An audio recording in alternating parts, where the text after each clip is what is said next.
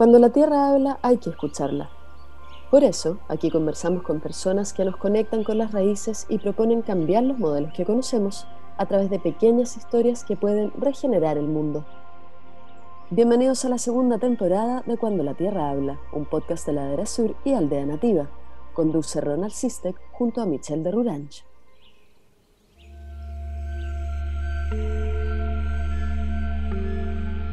En este capítulo de la temporada de producción regenerativa en nuestro programa Cuando la Tierra habla, conversamos con una mujer muy especial que tiene nuestra tierra, Marianne Miller, fundadora y directora ejecutiva de la Fundación Origen y de la Escuela Agroecológica de Pirque, instituciones dedicadas a la educación técnica y holística en agroecología para jóvenes, pequeños agricultores y profesores de diferentes partes del país y de diferentes países.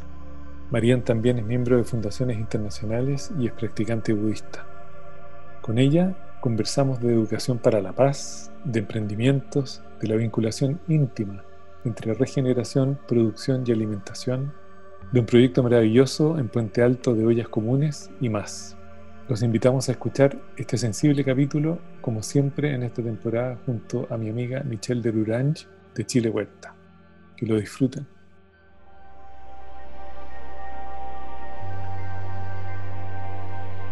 Bienvenidas y bienvenidos a un nuevo capítulo de esta serie de entrevistas y conversaciones que hemos llamado Cuando la Tierra habla, pequeñas historias que pueden regenerar el mundo. En este ciclo dedicado a la producción regenerativa, me acompaña, como siempre, mi amiga Michelle de Ruranch. Hola Michelle. Hola Ronnie. Y, y hoy tenemos el honor y la alegría de conversar con Merian Miller. Eh, muy bienvenida, Merian o Marianne, no sé bien cómo se pronuncia tu nombre. Como quiera. Marianne, te he dicho siempre. Sí, Marianne me gusta, me gusta, sí, está perfecto, como sea. Muy bienvenida. Muchas gracias. Bien. Marial, para comenzar eh, con nuestros invitados, siempre partimos con esta pregunta, que es, cuando la Tierra habla, ¿qué te dice? Mm, cuando la tierra habla, lo primero que hago es escucharla, ¿no? Porque eh, eso es lo que siento que necesitamos hacer hace rato y hemos estado en esta vorágine de locura nos ha costado escuchar a la tierra. Tengo la suerte de vivir en un cerro rodeada de bosque esclerófilo nativo y las tardes cuando vuelvo a mi casa, aunque sea tarde, escucho a la tierra eh, riego quillayes, riego litres, riego, escucho todos los pajaritos y, y claro, lo que más escucho últimamente es cuídenme, cuídenme, cuídense, cuídenme, porque somos una sola cosa. Y de eso se trata, ¿no? Cómo, cómo reconectamos esa escucha para poder tomar decisiones eh, en el sentido de la vida, en el sentido de la naturaleza y no en contra de ella. Muchas gracias eh, por eso. Eh, nosotros nos conocemos hace ya unos años y hemos, nos hemos topado en una serie de eventos de distintos orígenes, a propósito de la Fundación Origen. Pero queríamos preguntarte, ¿cuándo comienza en ti esta eh, como, o si se produce en algún momento de tu vida una transformación eh, o ese momento en que, en que, te, en que haces como un clic y dices, uy, esto es lo que realmente eh, me, me, motiva a hacer, esta es mi dirección de viaje. Yo creo que desde la pequeña infancia tuve la suerte de tener abuelos que, que vivían en, en, el campo y siempre tuve esa conexión desde muy chica con la, con la naturaleza, con lo rural, con, con el campo en general y después me crié en Suiza gran parte de mi infancia y adolescencia y vida de joven adulta. Y bueno, Suiza tiene ese respeto profundo por la naturaleza que me inculcaron desde el colegio. Entonces, bueno, eso desde el punto de vista de, de mi crianza, siempre tuve eso. Pero después yo creo que donde realmente me marcó, yo eh, al cumplir 17 años terminé el colegio y me fui a vivir un año a Isla de Pascua. O sea, me fui por una semana y me quedé un año en Isla de Pascua. escapada de la familia. pero en el 77, claro, pero en el 77 donde nadie iba a Isla de Pascua, em, y claro, mis papás desesperados, que qué estaba haciendo allá, y viví eh, con una familia, la familia del Rapita, Tuki y Cupertina Pacarati, que eran dos personas maravillosas, y él estaba a cargo del fondo de Baitea, el fondo eh, que producía todos los alimentos para la isla. Entonces me adentré eh, con él, ¿no es cierto?, en, conocer la agricultura y la visión de la agricultura de un hombre completamente arraigado que fue este papá pascuense que tuve. Papá Rapanui, de hecho ellos me adoptaron. Porque me encontraban muy guacha y que hacía sola a los 17 años. Y, bueno, y así fue, ¿no es cierto?, ir escuchando, reconociendo, escuchando sus relatos, su visión, y eso fue calando muy profundo en mí y de sentir que ese llamado de, por una parte, cuidar la naturaleza y por otra parte, la equidad social, ¿no? que eran las dos cosas cuando volví a Chile. En el año primero volví como en el 75 y me volví a ir me costó mucho eh, esa época, ¿no es cierto? Que, bueno, me costó mucho poder vivir en dictadura, no, no iba conmigo. Y tuve la suerte de poder volver a, salir y volver definitivamente en el 85. Y justamente estas dos como eh, llamados internos que era como cómo crear o cómo co-crear o cómo ayudar a generar un, mundo en el cual eh, respetemos la naturaleza y nos respetemos a nosotros mismos como parte de la naturaleza y cómo generamos formas de vida más eh, equitativas donde todas las personas tuvieran, puedan tener acceso a las bondades que puede dar un, ¿no es cierto? la vida, eso mm. fue, eso fue mi llamado, ¿no? Y tenía estos dos llamados muy potentes, por una parte esto de la injusticia social que, que siempre me, me, movilizó y por otra parte esta sensación de que estamos todos llamados a, a frenar, a parar la destrucción, a trabajar por la regeneración. Mm. Marian, ¿y cómo, ¿y cómo nace la, la idea de Fundación Origen, la escuela? Eh, para los que no te conocen mucho, porque hay muchos que te, conocen y que van a reconocer eh, la historia, pero hay muchos que no, y nos gustaría eh, que compartieras un poquitito cómo nació la Fundación Origen y la Escuela Agroecológica y todo lo que está asociado a eso. Claro, desde ese mismo llamado, ¿no es cierto?, interno que me tenía que pareciera diferente, pero al final es lo mismo, porque la sustentabilidad, ¿no es cierto?, cuando hablamos de sustentabilidad, para que algo, un país sea sustentable, tiene que haber sustentabilidad económica, ecológica, cultural, ¿no es cierto?, espiritual.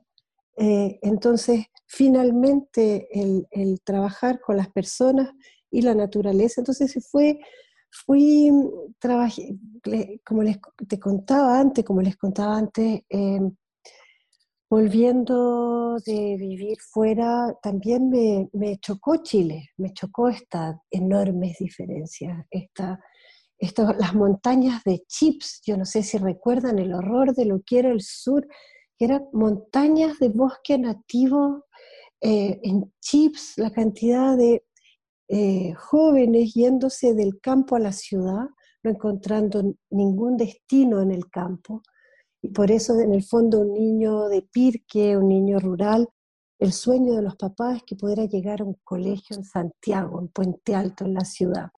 Y así fue como, y mm, no sabía qué hacer. En realidad yo quería hacer algo, pero tenía como un, bueno, yo no soy agrónomo, no soy profesora eh, de, de, formación, entonces tenía como un enredo de decir, bueno, ¿qué puedo hacer? Y, y para ser bien honesta, eh, recé una noche bien enojada, como diciendo, bueno, pero ¿cuál es mi lugar en este mundo? ¿Qué tengo que hacer? ¿Cuántos como yo tienen que están disponibles y no les mandan misión? Entonces yo sentía que, como que tenía que haber una misión que me llegara. Bueno, y, dicho y hecho, esa noche soñé con la Escuela Agroecológica de Pirque, que se llamaba distinto. Y la verdad es que fue una conexión profunda. Tuve un sueño con hasta el color de la escuela que teníamos que enseñar y estaba esta unión de lo eh, ambiental y lo educacional y lo social. Y en la mañana me desperté a las 5 de la mañana a escribir este sueño y que no se me olvidara nada. Incluso yo soy bien práctica, entonces salía la plata que necesitaba para hacer el, el colegio. Pero entonces dije, ah, bueno, ya bacán, ahora sí tengo una misión. Y por supuesto los que me rodeaban encontraron que estaba cada vez más loca. Y cómo iba a ser un colegio, dónde, bueno, para hacerles el cuento corto, en dos días, dos días después del sueño apareció un español, amigo de una amiga, que eh, venía por parte de una eh, fundación española buscando proyectos para financiar. O sea, dos días después llegaron los fondos para hacer la escuela. O sea, por lo menos la persona que dijo que era exactamente lo que andaba buscando. Y eh, diez días después teníamos una fundación que nos apadrinó en el fondo hasta que tuviéramos nuestra propia fundación. Entonces, como, ¿qué les cuento esto? Porque creo que muchas veces yo miro hacia atrás y digo, todo esto se hizo a pesar de mí. Como cuando uno, ¿cierto?, se, se pone, de repente ocurren las cosas que tienen que ocurrir, pero a pesar de mi conocimiento, a pesar de, mi, de, todo lo que no sé, ¿no es cierto? Pero a través, si uno se abre, aparecen, em, bueno, las posibilidades de hacer las cosas. Y fue una linda historia eso, porque fue aprender a entregarse, a confiar. Mm. Absolutamente.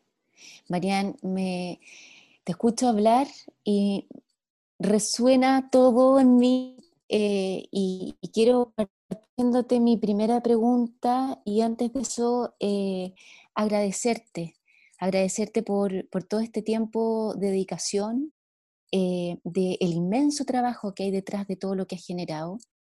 Y ahora vienen mis dos preguntas que vienen a conectar con la espiritualidad, que es una de las cosas que, que, me gusta muchísimo de ti y que siento que hoy día, tal vez con este despertar, estamos un poquitito más eh, compartiendo un poco más de espiritualidad. Porque hace años atrás, tal vez cuando tú eh, comenzaste, tal vez fue mucho más difícil en tu rol femenino, eh, en, empezar a aplicar una ley más ecológica y sin duda cuando uno comienza a ver el, el origen de esta fundación Origen, donde se basan estos valores budistas, donde hay amor, respeto, equidad, yo me imagino que en ese momento para ti no tiene que haber sido fácil haberlo transmitido eh, y, haber recibido como toda esta recepción. ¿Cómo fue ese momento? ¿Y cómo ha sido en verdad todo este, este trayecto eh, de aplicar también con fuerza esta espiritualidad y esta visión ecológica? Cuando, cuando, comenzamos, de hecho, cuando postulamos a la, esta futura escuela, el Ministerio de Educación, el Ceremi de ese momento me preguntó si yo era ecoterrorista, porque no existía la palabra agroecología. Claro, pero fue, mira, muchas frustraciones, pero a la vez eh, siempre nos fuimos encontrando con gente que sí entendía y que abrió las puertas y que, eh, pero al final, al principio, por supuesto, mucha resistencia. Nosotros yo creo que fuimos el primer colegio a introducir hace 30 años eh, el, yoga, las flores de Bach como algo para un, un, método para tratar, ¿no es cierto?, las dificultades emocionales de los niños que nos llegaban pero a la vez también hablar de una agricultura eh, de, agroecología, ¿no es cierto? Una agricultura sin agroquímicos, una agricultura a favor y con la naturaleza y no en contra. Y por supuesto que yo, yo parto porque siempre me, me, me, da un cierto pudor cuando me admiran, porque también estoy llena de defectos y he hecho cosas pésimas. Mm. Y, lo digo de verdad de corazón, me he equivocado y me equivoco siempre, ¿no es cierto? Porque en esta, en esta intención de, de, estar haciendo algo que va muchas veces contra la corriente, por supuesto, eh, no es fácil encontrarse con personas que entienden lo que uno está haciendo. eh, que sienten tal vez que uno está, no siento, imponiendo una mirada o una forma de hacer las cosas, pero he tenido la suerte de tener eh, cuatro, cuatro de los que partimos juntos, todavía estamos juntos. Entonces este proyecto no soy yo, es el director Roberto Miranda, eh, Antonio Ulloa, que es la administradora y partió conmigo, éramos todos unos niños, Lucía Fritz, que, es eh, nuestra inspectora, pero es como la mamá del colegio, y los cuatro llegamos acá jóvenes sin tener idea eh, de por qué estábamos juntos, muy distintos en nuestros orígenes y nuestras formaciones y todo, pero seguimos juntos. Y con muchos del equipo que, que, que, se siguen creyendo en esto de, cómo proponer, porque claro, uno se puede pasar la vida criticando, ¿no es cierto? Que es mm. súper fácil sentarse en un sofá, echarse para atrás con un teléfono y escribir cosas terribles en las redes sociales. Y, la otra es con guitarra, la otra es hacerlo y equivocarse y volver a empezar y mejorar y volver a equivocarse y aceptar y, en el fondo tomar la vida, hacer vida al proyecto, a pesar de nuestra humanidad y todo eso, ¿no? Entonces sí, eh, parte del, propósito de esta fundación eran estos jóvenes, hombres y mujeres preciosos, em, con sensibilidad especial, muchos de ellos artistas, eh, también gente con mucha conexión con los animales, con la naturaleza, niños que tal vez no habían tenido una cabida en el sistema escolar tradicional.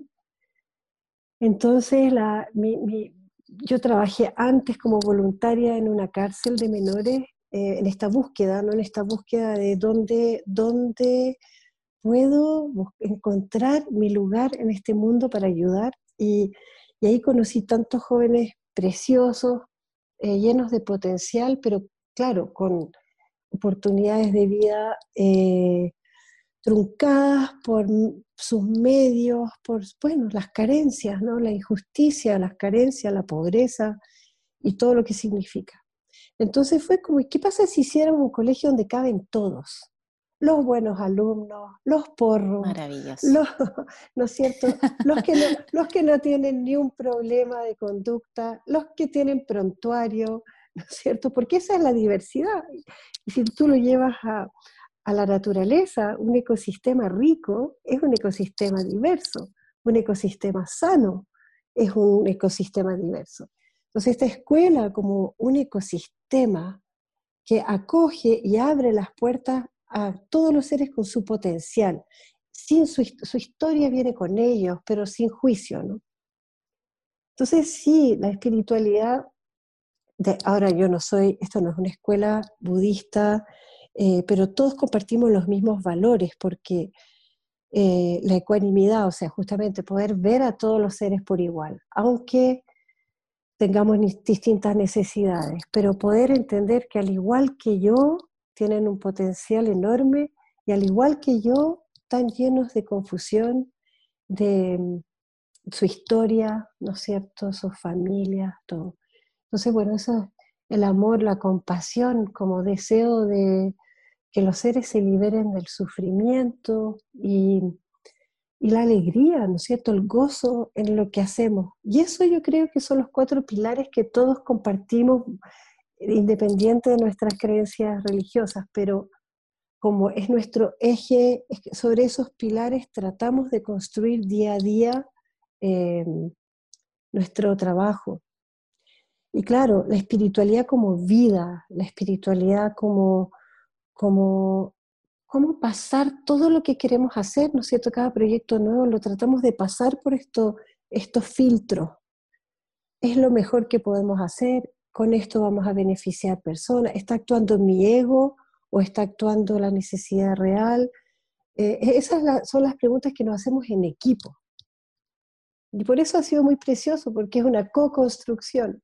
Marian, ¿cómo reacciona, por ejemplo, un joven cuando llega a la, escuela eh, con todas estas dificultades, con todos tal vez estos conflictos, ingresa y se enfrenta en todas estas oportunidades donde es acogido tal cual como es? ¿Cómo ha sido esa experiencia para ti? ¿Qué cambios has visto tú literalmente?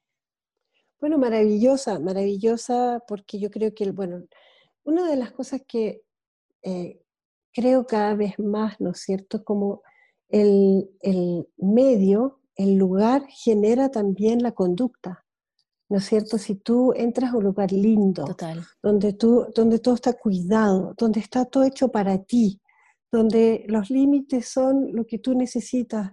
Eh, bueno, y, y, hay algo muy lindo que ocurre, es que los mayores toman a los más chicos y les muestran cómo es la cosa acá. Entonces, eso ha sido muy lindo ver cómo, em, claro, y después, claro, volver a esa compasión, decir, efectivamente, todo el mundo puede cambiar y todo el mundo puede cambiar el mundo. Todos tenemos, todos, aunque hayamos hecho las cosas más espantosas o que nos hayamos equivocado mil veces, tenemos la, la estamos llamados cada día a, a ser Buda, ¿no? A ser, eh, a ser seres hacer lo que somos. Bien. Marian, ¿cómo eh, nace el Instituto para la Paz y los emprendimientos? ¿Cómo fue generándose este como círculo virtuoso? Porque además eh, entiendo que la, que la escuela es gratuita, entonces se puede, ¿no? Como muchas veces decimos, no, faltan recursos, siempre falta algo, pero dentro del modelo que han estado co-creando ustedes, esto está resultando. Entonces, ¿nos puedes contar un poco más? Claro, cuando nos dimos cuenta que nuestro modelo no era muy popular en las empresas que donan plata, por ejemplo, nosotros somos ambientalistas, personas no que no profesamos la religión católica y que además no somos de derecha, la mayoría de nosotros yo creo. Entonces claramente quedamos fuera de todas las posibilidades de financiamiento empresarial. Bueno, y, nos dimos cuenta de eso bastante rápido porque se nos cerraban las puertas así como de una forma bastante brutal. En la cara. Claro, y, dijimos, bueno, vamos a tener que inventar algo porque de esta forma eh, no vamos a subsistir en el tiempo. Entonces dijimos, bueno, ¿qué sabemos hacer? Sabemos hacer pan, sabemos producir comida, sabemos hacer educación y empezamos a pensar en nuestra propia capacidad de generar recursos, que desde el punto de vista pedagógico también nos pareció fundamental, porque educar a un joven a ser eh, una persona que espera del mundo que lo financien, en vez de enseñar, ¿no es cierto? Mira, ¿sabes cómo uno consigue lo que necesita? Bueno, vamos a tener que trabajar y vamos a tener que emprender y vamos a tener que innovar y crear. Y así nació eh, lo que llamamos, bueno, el, mucha gente, volviendo a tu pregunta, Ronnie, ¿no? De cómo nace el Instituto para la Paz.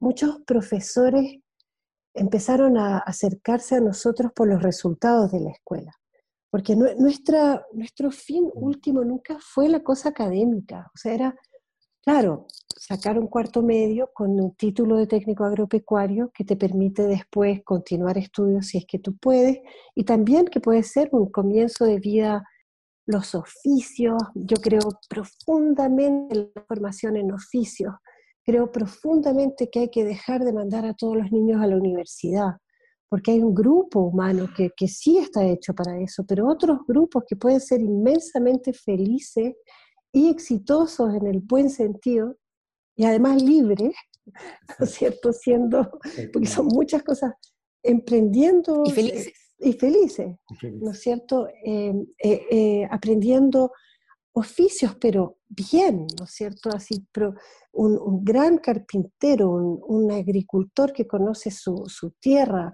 una persona que sabe construir con lo que encuentra, o sea, tantos oficios maravillosos que, se, se van perdiendo en el tiempo si uno no los, no los no pone atención y los recupera. Entonces empezó a acercarse gente y decir, pero ¿cómo tienen 0% de deserción escolar? ¿Cómo con 90,5% de vulnerabilidad social, que esos son números, pero bueno, son números que, por los cuales se rige un sistema, que para mí no quieren decir mucho, salvo que quieren decir que nuestros niños necesitan todo el apoyo del mundo, pero tienen todo el potencial, pero 90% vulnerabilidad social y 0% de deserción escolar. Eh, menos de 2% de embarazo adolescente versus 16% una media nacional. Eh, son datos importantes, te fijas, mm. mucho más que las notas. Eh, personas que, optan por venir al colegio a pesar de todo, buena asistencia, eh, excelente ingreso a las universidades de los jóvenes que optan por ese camino. Entonces, bueno, mucha gente se acercó y ahí dijimos, bueno, ¿por qué no capacitar, ofrecer capacitación a profesores? Y eso hicimos durante años con un financiamiento de, la empresa Natura, que fue maravilloso, y después, desgraciadamente, se terminó. Pero pudimos capacitar a los profesores y directores de doscientas y tantas escuelas de Chile y Brasil. Y en, nuestro, en el fondo, en nuestro modelo de educación, pero es como una mirada más que, un, más que técnica, es como la mirada de educación. ¿Para qué educamos? ¿A quién educamos? ¿Qué tipo de ciudadano queremos tener? Una educación realmente pensada y cambiante, ¿no es cierto? Según las necesidades que va cambiando. Así nace y nace la posibilidad de compartir talleres con agricultores, de compartir también eh, para mucha gente que, ha podido venir aquí a retiros y querer conocer más acerca de lo que practicamos. Y así nace, en el fondo, todo lo que vamos haciendo nace en forma orgánica, nada muy pensado, es como desde la necesidad lo generamos. Y se va generando esta, este ir fluyendo Ah, impresionante como, como una cosa va llevando a la otra y se genera como este círculo virtuoso. Marian, tengo entendido que hay un, mercado campesino, tienen una, una, huerta maravillosa que no te imaginas las ganas que tengo de conocerla y si puedo ayudar ahí, pero maravilloso sería también poder aportar. Em, y producción también de alimentos cómo se va manejando esta huerta, este mercado y cómo se van obteniendo también recursos a partir de esto, de esto mismo, digamos, para ir sustentando todo este, este esquema. Bueno, justamente el, mercado, siempre tuvimos una pequeña sala de venta para los productos que, que producimos, ¿no es cierto?, aquí, pero fue creciendo esta producción, fue creciendo la demanda, porque al comienzo tal vez la gente no entendía mucho la diferencia entre una lechuga orgánica o agroecológica, ¿no es cierto? Y algo lleno de pesticidas y por qué eh, es más chica a lo mejor, ahora no es verdad, pero la gente tiene estos prejuicios, que tengo unas tremendas lechugas, y, pero en el fondo los prejuicios acerca de eh, la comida más natural. Te puedes encontrar con un gusanito en la lechuga, entonces eso era una crisis para la dueña de casa, eh, pero hoy día, claro. La matan, con cloro, además. Claro, por supuesto. Entonces, claro. Y, eso fue, fue cambiando y poco a poco nos dimos cuenta que hay una enorme demanda y nació la idea de crear el mercado campesino origen, y no solo para nuestros productos, pero para los productos de pequeños productores que al igual que nosotros necesitan una salida al mercado, ¿no? porque una cosa es producir y la otra es comercializar. Y donde topan muchos de los pequeños productores mm. es en la comercialización. Entonces, tú puedes producir comida maravillosa eh, y entonces, claro, trabajamos, vendemos, nosotros producimos nuestro queso de cabra, yogur, todo esto de cabra. Tenemos dos vaquitas nomás, pero están en, en este minuto no produciendo porque están preñadas. Eh, pero producimos mm. la miel, los, eh, todas las hortalizas, los huevitos azules y rojos, ¿no es cierto?, de nuestras gallinas. Y, y también tenemos un campo en el Maule como fundación, y eso fue otro como milagro, porque compramos un campo sin plata. Y todo el mundo nos pregunta cómo logramos comprar 110 hectáreas sin un peso. Teníamos, teníamos 10 millones de pesos para comprar, yo quería mucha tierra por 10 millones de pesos, lo que no existe. Y, y, además que ojalá sea precioso. Bueno, tuvimos un, siempre cuando las cosas están bien hechas, yo siento, y, y tuvimos un crédito eh, del Banco Estado que fue insólito, pero también habla muy bien de que, de, de que se puede, se pueden hacer las cosas. Hicimos un proyecto, lo presentamos al banco y compramos este campo donde hoy día es santuario de la naturaleza, tenemos un lugar para proteger y reinsertar pudú heridos, entonces el lugar donde se ah, reinsertan los pudú. Pero además producimos trigo agroecológico, lentejas, centeno, zapallo, em, quinoa este año, plantamos un montón de cosas. Y trabajamos con las pequeñas productoras de frambuesa alrededor, vendemos, eh, aquí hacemos las mermeladas, entonces empezar a generar, ampliar nuestro círculo, es decir, con comunidad, una comunidad eh, del lago Budi, que, que les comercializamos su, su quinoa y sus papas, y así hemos ido encontrando otro productor de sidra extraordinario del Maule, em, entonces vamos generando, conectándonos, pero son conexiones humanas, son nuestros amigos, y, ¿no es cierto? Y ahí decidimos juntos vender a precios justos sus productos. Y eso es lo que nosotros incentivamos que se produzca en todos lados, ¿no? Como gente viene a verme si quiero hacer el mismo mercado, nosotros le damos todo el know-how, hasta los planos si quieren, feliz. ¿Cómo, cómo generamos el, estos espacios humanos de encuentro donde podamos sí utilizar las reglas del mercado en el sentido, tenemos que vender nuestros productos, tenemos que vivir de la tierra, tenemos que eh, generar que también que las personas de ciudad puedan alimentarse bien. Entonces también ha sido todo un tema de mantener precios democráticos, ¿no? Mm. Nosotros nos aseguramos de que todos nuestros productos están más baratos que los tres supermercados más grandes y hacemos el esfuerzo, cada, precio que ponemos, de ponerlo menor que los supermercados. Y ojalá que, la fundación, por supuesto, tenga sus ingresos, pero que nada sea abusivo y que todo sea lo más accesible posible. Eso es trabajar por la inequidad. Eso es, como, y, la gente dice, oye, pero ¿cómo se hace? ¿no? ¿O cómo, cómo hacerlo? Se, puede hacer todos los días, de, de distintas maneras. ¿Cómo, ¿Cómo, nace la, el, el, hotel, el, o la, no sé si la casa de origen? Casa de origen, bueno, pues de la misma forma teníamos, mirábamos esta casa antigua que era de mis abuelitos, porque tuvimos la suerte de que un tío mío nos regaló la primera hectárea y de a poquito pudimos ir comprando la, la, el resto de las hectáreas para la escuela y mirábamos esta casa antigua y decíamos qué ganas de poder tener un lugar para que la gente se pueda quedar acá, aprender a trabajar, a ser voluntarios, y también, bueno, eh, partimos haciendo en, esta casa antigua, en la cual estoy en este momento, eh, y después pudimos construir más habitaciones. Hoy día tenemos 17 eh, habitaciones para hacer eventos, para... Entonces también eh, a mí me encanta eso, vienen tal vez, a veces turistas, bueno, en este momento no, pero turistas de fuera, que pueden pagar un precio mayor o una empresa que usa este lugar para sus eh, convenciones o algo así, y por otra parte, eh, un grupo de agricultoras y agricultores de, una, de una comuna que vienen, y, y, a ellos a lo mejor va a ser gratis, para otros va a ser muy barato y para otros va a ser un precio más caro. en el fondo, eh, cuando, y, siempre me ponen en problemas cuando me preguntan cuánto cuesta una habitación. Entonces, le digo, depende, depende. ¿Cuánto puedes pagar, no es cierto? Depende de cuánto tú puedes pagar. Y también hay una forma de empezar a revolucionar lo, que es la, los pagos, ¿no? Claro, hay gente que puede pagar, pero otras personas a lo mejor pueden pagar menos y también tienen eh, que tener acceso a, decíamos, bueno, nace de esa forma Casa Origen.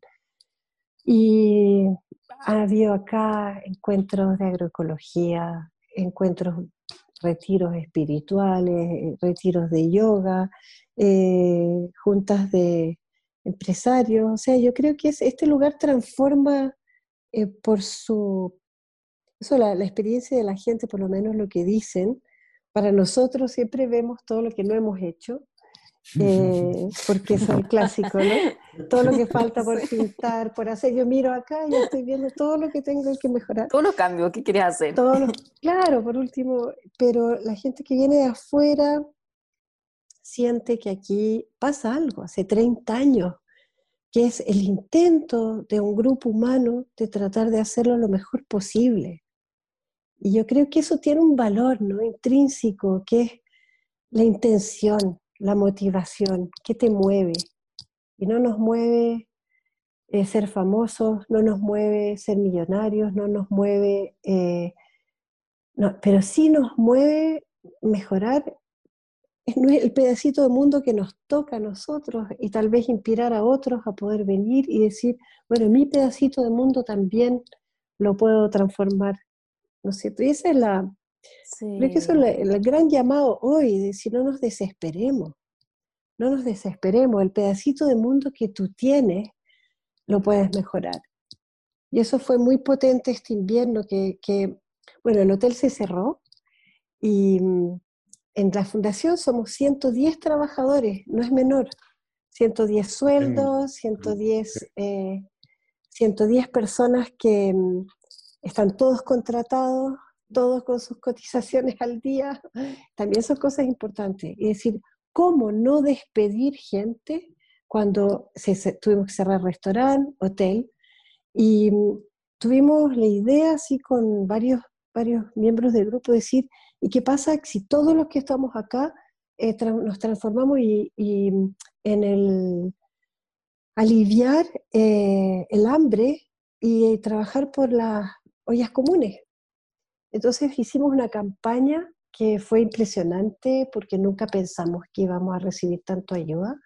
Nunca pensamos, pensamos ayudemos una olla, terminamos eh, haciendo 260 eh, familia, apoyo a familias con carretillas de alimentos. Dijimos, nosotros nos vamos a dar una cajita que se acaba en tres días. Dijimos, ¿qué? Hicimos el cálculo, ¿qué necesita una familia como base de, para vivir para cuatro personas? Y armamos lo que se llamaban las carretillas de alimentos. Y después eh, pensamos en una olla común y terminamos con 15 ollas comunes eh, sosteniendo como su, la base de todo lo que entregaba fueron 48 mil almuerzos eh, mensuales.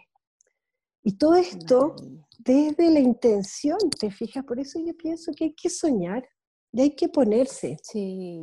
Y la intención está, y de repente la gente confía en la fundación y nos fue eh, depositando gente que no conocemos. Hicimos una campaña muy sencilla, pero se eh, viralizó y y pudimos durante todo el invierno, recién terminamos ahora el, 30 de noviembre y estamos alertas para volver a empezar, pero eso permitió que todo el personal se volcara a eh, envasar alimentos, llevarlos a la, a la producción. Y entonces como no hay, te fijas, uno puede desesperarse, eh, echar a todo el personal o reciclarse. Nosotros somos expertos en reciclaje.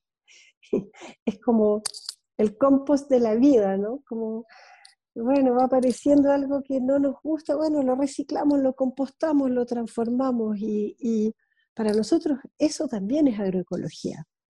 Por supuesto. Marian, para la gente que nos está escuchando hoy día, eh, porque justamente con Ronnie estábamos hablando antes de, cómo poder ayudar, de, de, de las ollas comunes, ¿Qué se viene ahora para la fundación en este proceso que todavía se nos está alargando un poquitito más, donde el colegio, todos los colegios todavía están en cuarentena? ¿Cómo se están reorganizando y cómo, para los que nos están escuchando hoy día, eh, podemos aportar en algo? Nosotros tenemos dos colegios, ¿no es cierto? Está la Escuela Agroecológica de Pirque, también está el Colegio Virginia, y esto es importante decirlo porque es otro tema em, que es bien distinto en Chile. El Colegio Virginia es un colegio pagado. Es un colegio que, muchos apoderados de la zona nos dicen, bueno, nosotros también queremos tener eh, una escuela como la de ustedes, pero para niños chicos y podríamos pagar. Entonces, eh, tenemos este, este flujo, ¿no es cierto? Pero hoy día tantos apoderados no pueden pagar el colegio. Entonces, todos los colegios están en, eh, en la inestabilidad absoluta. Y eso nos ha volcado también a tratar de, pensar, bueno, cómo ayudarnos, cómo ayudar a otros. Y eh, en, esta, en esta sensación de, bueno, la escuela agroecológica muchísimos de nuestros niños estuvieron encerrados durante la pandemia en Puente Alto y La Pintana, que eran comunas completamente eh, en cuarentena, los padres no podían salir a trabajar. En el momento que se cierran las cuarentenas, nosotros tenemos que estar ahí para apoyar. Eh, tenemos una cuenta que les puedo eh, dar después si ustedes quieren. Em, como les digo, siempre estamos buscando que un, proyecto ayuda al otro. Comprar en el mercado es una tremenda ayuda. Hacer sus pedidos, llevamos los pedidos a Santiago. Pronto vamos a tener una tienda en Santiago, en un lugar, vamos, ahí después vamos a comunicarlo en las redes, pero eh, comprar lo que producen los pequeños productores, eh, em, poder armar canastas y llevarles una gran ayuda. Y las personas que quieren eh, también ayudar como voluntarios, por supuesto, y también si esto se, se vuelve a cerrar, si volvemos a tener lo que es muy probable, porque si podemos ver en este momento lo que está ocurriendo en, en Europa, eh, siempre vamos detrásito, ¿no es cierto?, en esta pandemia, eh, lo más probable es que empeoren las cosas y tengamos que volver a, apoyar a, nuestros hermanos y hermanas chilenos y extranjeros, porque ha sido impresionante también ver los migrantes en el desamparo que se han encontrado, eh, sin poder encontrar trabajo, sin tener redes, porque nos damos cuenta que nosotros, por último, tenemos una familia, nos vamos donde una tía, tenemos a alguien, un hermano, una persona de Haití o de República Dominicana, eh, no tiene redes más que su comunidad, que está en las mismas. Entonces, bueno, yo creo que hay muchas formas de ayudar, hay muchas formas de ayudar. Las personas que están más lejos de nosotros, buscar la vía común más cercana, buscarlas, eh, ¿sí? Marian, es que tengo acá frente a mí la cuenta del Banco BCI de Fundación Origen. ¿La puedo compartir? Por supuesto. Porque después no nos van a escuchar, nos están escuchando ahora. que anoten. Sí, para quien, a mí se me acerca gente y me pregunta, eh, bueno, ¿cómo, cómo podemos eh, apoyar eh, las causas que, que, que tienen, ¿cómo se llama? rentabilidad inmediata, ¿no? Como gestión inmediata. Entonces, la, Voy a, aprovechar de compartir acá la cuenta de Fundación Origen. Eh, es la cuenta 11 56 71 21 del Banco BCI. Eh, el root es 65 232 280 raya 8. Y a los que les gustan eh, confirmar por mail, administración arroba fundacionorigen.cl justo está, está revisando la, página web y es lo primero que sale, así que eh, está como de, regalo. Otra eh, cosa, Marian, que, que, encuentro muy notable tiene que ver con, con esta, eh, aparte de hablar de educación holística desde hace tanto tiempo, está este, cuando la Tierra habla es un programa que une tres temáticas bien grandes. Uno es la temática de la regeneración, la segunda es la temática de la producción regenerativa y la tercera es la temática de la alimentación. Y cuando, cuando pensamos en ti, pensamos en, en alguien que de muchas maneras ve estas tres temáticas simultáneamente.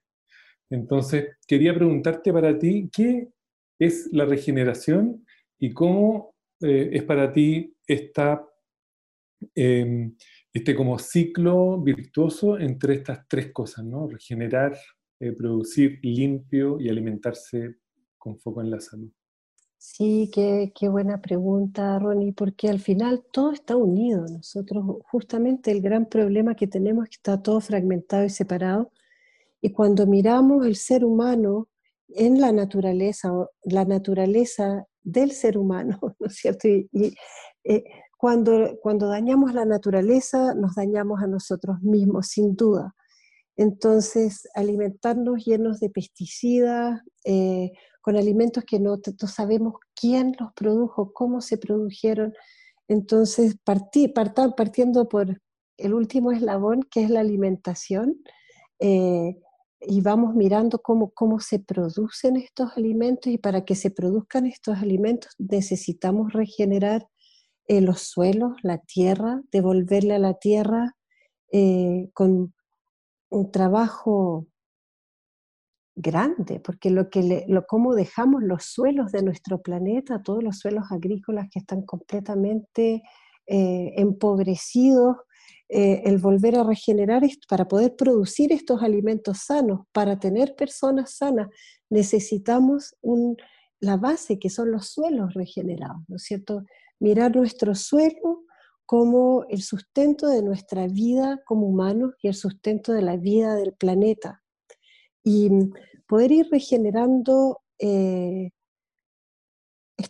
regenerando los espacios naturales cada uno desde su propio, ¿no es cierto?, desde el jardín, desde las plazas en la ciudad, tomarse las plazas. Yo, yo hago un llamado a tomas de plazas, pero pacíficas, por supuesto. Pero sacar, sacar el cemento, eh, empezar a, trabajar el compost, empezar a producir huertas comunitarias que van a regenerar la comunidad, regenerar lo social.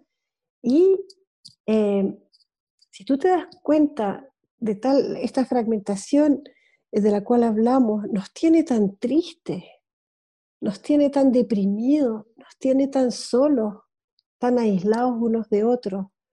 Eh, y esa enfermedad es la más grave de todas porque en el fondo es, interdependiente de esta enfermedad del suelo, de la tierra, del agua, de, esta codicia, producto de esta codicia, esta confusión horrorosa en la que caímos en el mundo. Entonces empezar esta regeneración por nosotros mismos, ¿no? Donde yo me regenero como ser humano, me reconecto, me reconecto con la naturaleza, contemplo, escucho a la tierra, tomo las decisiones de cómo en esa quietud y en esa reconexión voy a empezar a sentir si el alimento que estoy comiendo vibra conmigo o en contra de mí.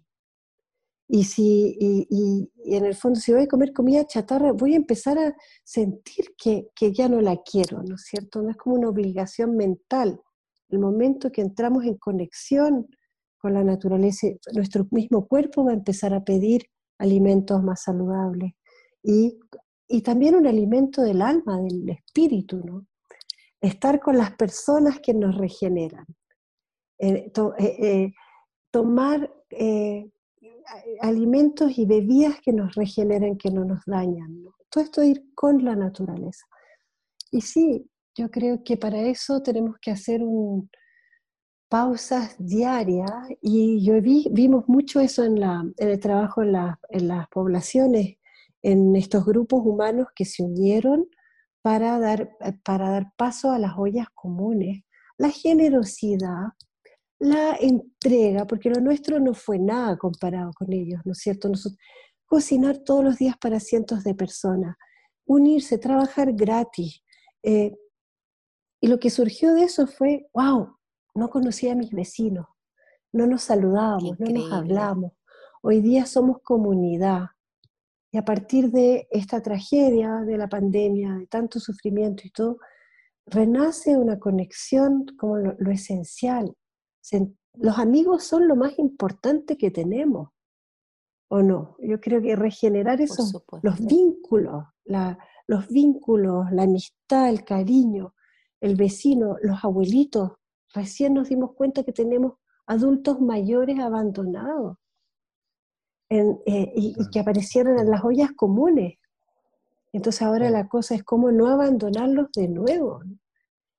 Esta gran palabra preciosa que cuando la decimos, regeneración, a mí algo me pasa a nivel de, de todas las células de mi cuerpo. ¿no es cierto? Que la misma palabra empieza a generar regeneración. También la piel. ¿Cierto? Y, entonces llevarla donde estamos, ya está todo mal. No, no está, ah, sí, hay muchas cosas que están mal, pero ¿qué podemos mejorar? Y, desde tal vez eh, no ser tan ambiciosos, ¿no? Yo también eso aprendí a hacer, hasta tratar de llegar a, mm, hacer las cosas a lo mejor menos, pero bien. No, necesitamos impactar el mundo, porque eso es del otro paradigma. El antiguo paradigma es yo llego a millones y yo hago lo mejor, yo, yo, yo. Aquí es nosotros y cada uno en su comunidad y vamos uniendo comunidades y vamos conectándonos en esta red hermosa y así en la humildad, la capacidad de transformarnos y regenerarnos y en los afectos está la respuesta, yo creo. Quisiera, quisiera agarrarme justamente lo que estás diciendo, Marian, con respecto a la cuarentena, porque yo siento que con, todo lo triste eh, o, el miedo, toda esta energía tal vez más baja que estamos, que estamos percibiendo en toda esta etapa, yo siento que hay unas oportunidades tremendas de amor, como dices tú, de volver a reconectar. Eh, y tú que tienes una conexión mucho más cercana con los jóvenes, eh, por este lado acá nos ha pasado que nos ha impactado como muchas familias y muchos adultos han despertado y han tomado conciencia a partir de los mismos jóvenes, donde ellos mismos les están exigiendo a los papás, papás, ahora que están en la casa, conversemos, hagamos una huerta, eh, informémonos del alimento que estamos, eh, del alimento que estamos comprando, con qué nos estamos nutriendo. ¿Cómo se percibe desde el lado allá tú que tienes esta, esta conexión maravillosa y más cercana con este, este volumen mayor también de, de jóvenes más despiertos y más conscientes?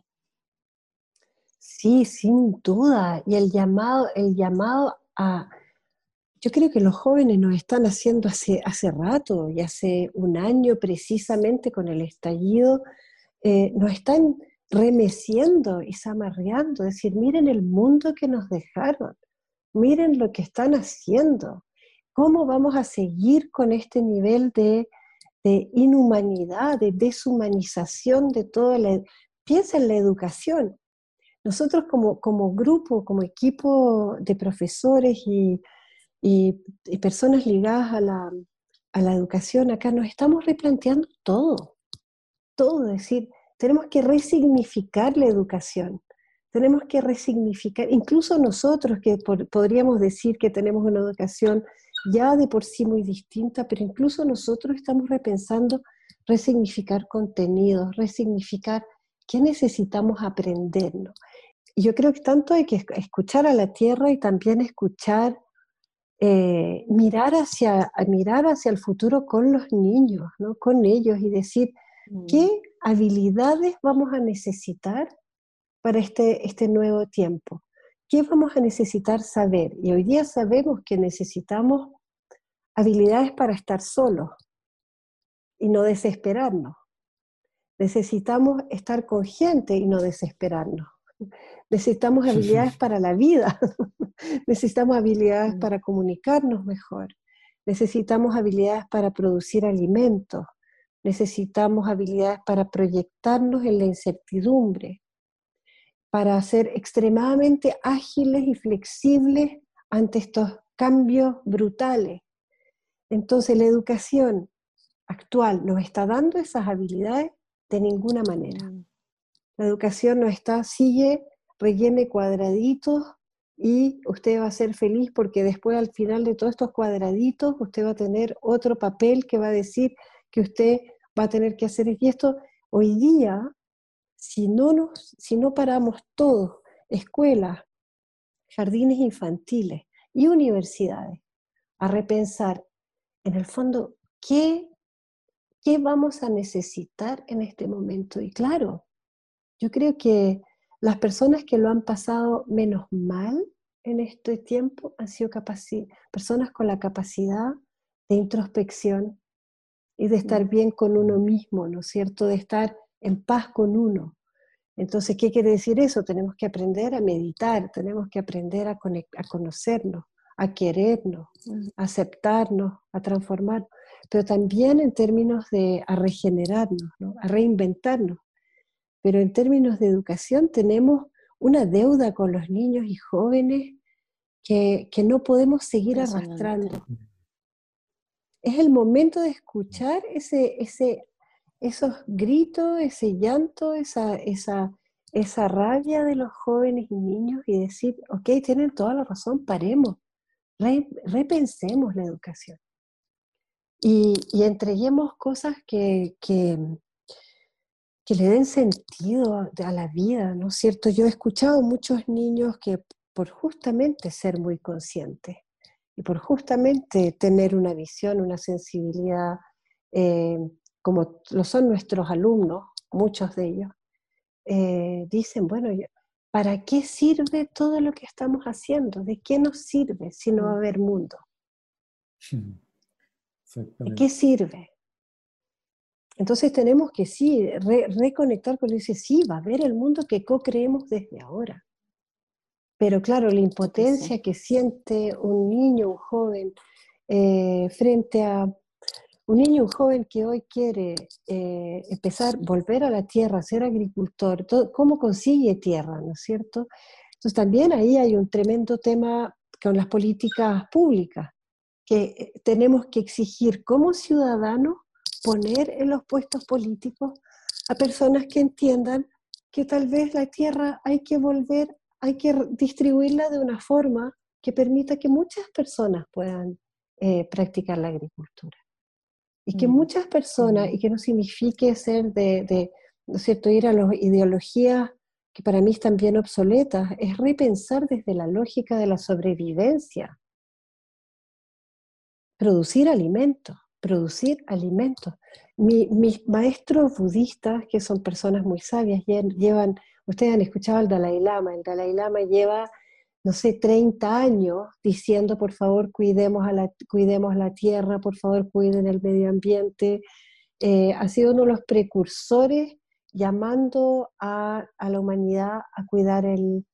Y hoy día mis maestros nos dicen, ojo, que la próxima, el próximo gran drama va a ser el hambre. Entonces, eh, justamente hoy día, hoy día, ya sabiendo que lo que se nos viene es sobrepoblación del mundo, pandemia, incertidumbre, nuestro foco tiene que estar puesto en producir alimentos saludables y no seguir matando los bosques, el Amazonas, eh, nuestros bosques nativos. Absolutamente. Marían, podríamos estar horas de horas conversando contigo, sido, pero como yo le decía a Ronnie, un bálsamo para el alma escucharte. Eh, personalmente quiero agradecerte nuevamente por este ratito de conversación, por tu humildad, por tu sabiduría em, y también creo que desde cada pedacito, como tú lo decías un ratito atrás, podemos hacer nuestra propia revolución para luego unirnos todos y hacer estos cambios tan necesarios que necesitamos para el planeta. Así que desde, desde acá te mando un beso enorme, un abrazo y cuenta por favor con nosotros acá para ayudar a la fundación en lo que podamos y esperamos prontito poder ir a, a conocer ese paraíso hermoso que está ayudando a miles de almas a expandir conciencia. Los espero acá, las espero acá cuando quieran en nuestro nuestro lugar está justamente acá para que para compartir, así que los esperamos muy pronto. Eh, Marian, eh, sí, también como para cerrar quiero eh, invitarte a que conversemos porque desde Aldea Nativa, que es este retail de productos naturales y orgánicos, también nos encantaría poder comercializar todo lo que están haciendo allá, así que vamos a poner en la agenda después del programa una siguiente reunión. Bien. Eh, porque entre, entre todos se puede, ¿no? Llegó como el momento de la colaboración profunda y, y, creo que es la manera como podemos recordar de dónde venimos, ¿no? Venimos de una coevolución de mucha colaboración, pero en los últimos años nos han sobreentrenado en competencia y en individualismo que nos tiene un poco atorados. Eh, así que nada, yo eh, en nombre de la Era Sur y de Aldea Nativa te quiero agradecer profundamente. Eh, me encanta hablar contigo, me encanta tu coraje y cómo enfrentas todo no violentamente. Creo que es un ejemplo para el mundo que hay que co-crear. Así que te dejo un abrazo del alma y te agradecemos con la Michelle mucho, mucho por este ratito que compartiste con nosotros. Gracias a usted, muchas gracias, qué rico, muy rico hablar con ustedes, qué rico. Hay que, hay que hacer esto, porque eso nos nutre y nos regenera entre todos. Así que muchas gracias por su programa. He escuchado todos los, bueno, no sé si todos, pero muchos y me encanta. Así que gracias. Qué bueno, gracias Mariana. Hasta Besito. Hasta pronto. Nos vemos entonces con nuestros auditores en un próximo capítulo. Pronto nos volvemos a encontrar en un próximo episodio de Cuando la Tierra habla, un podcast de Ladera Sur y Aldea Nativa, sabores que regeneran. La música de este programa es realizada por nuestros amigos Joe y John de Plant Wave, a través de los sonidos de las vibraciones de las plantas.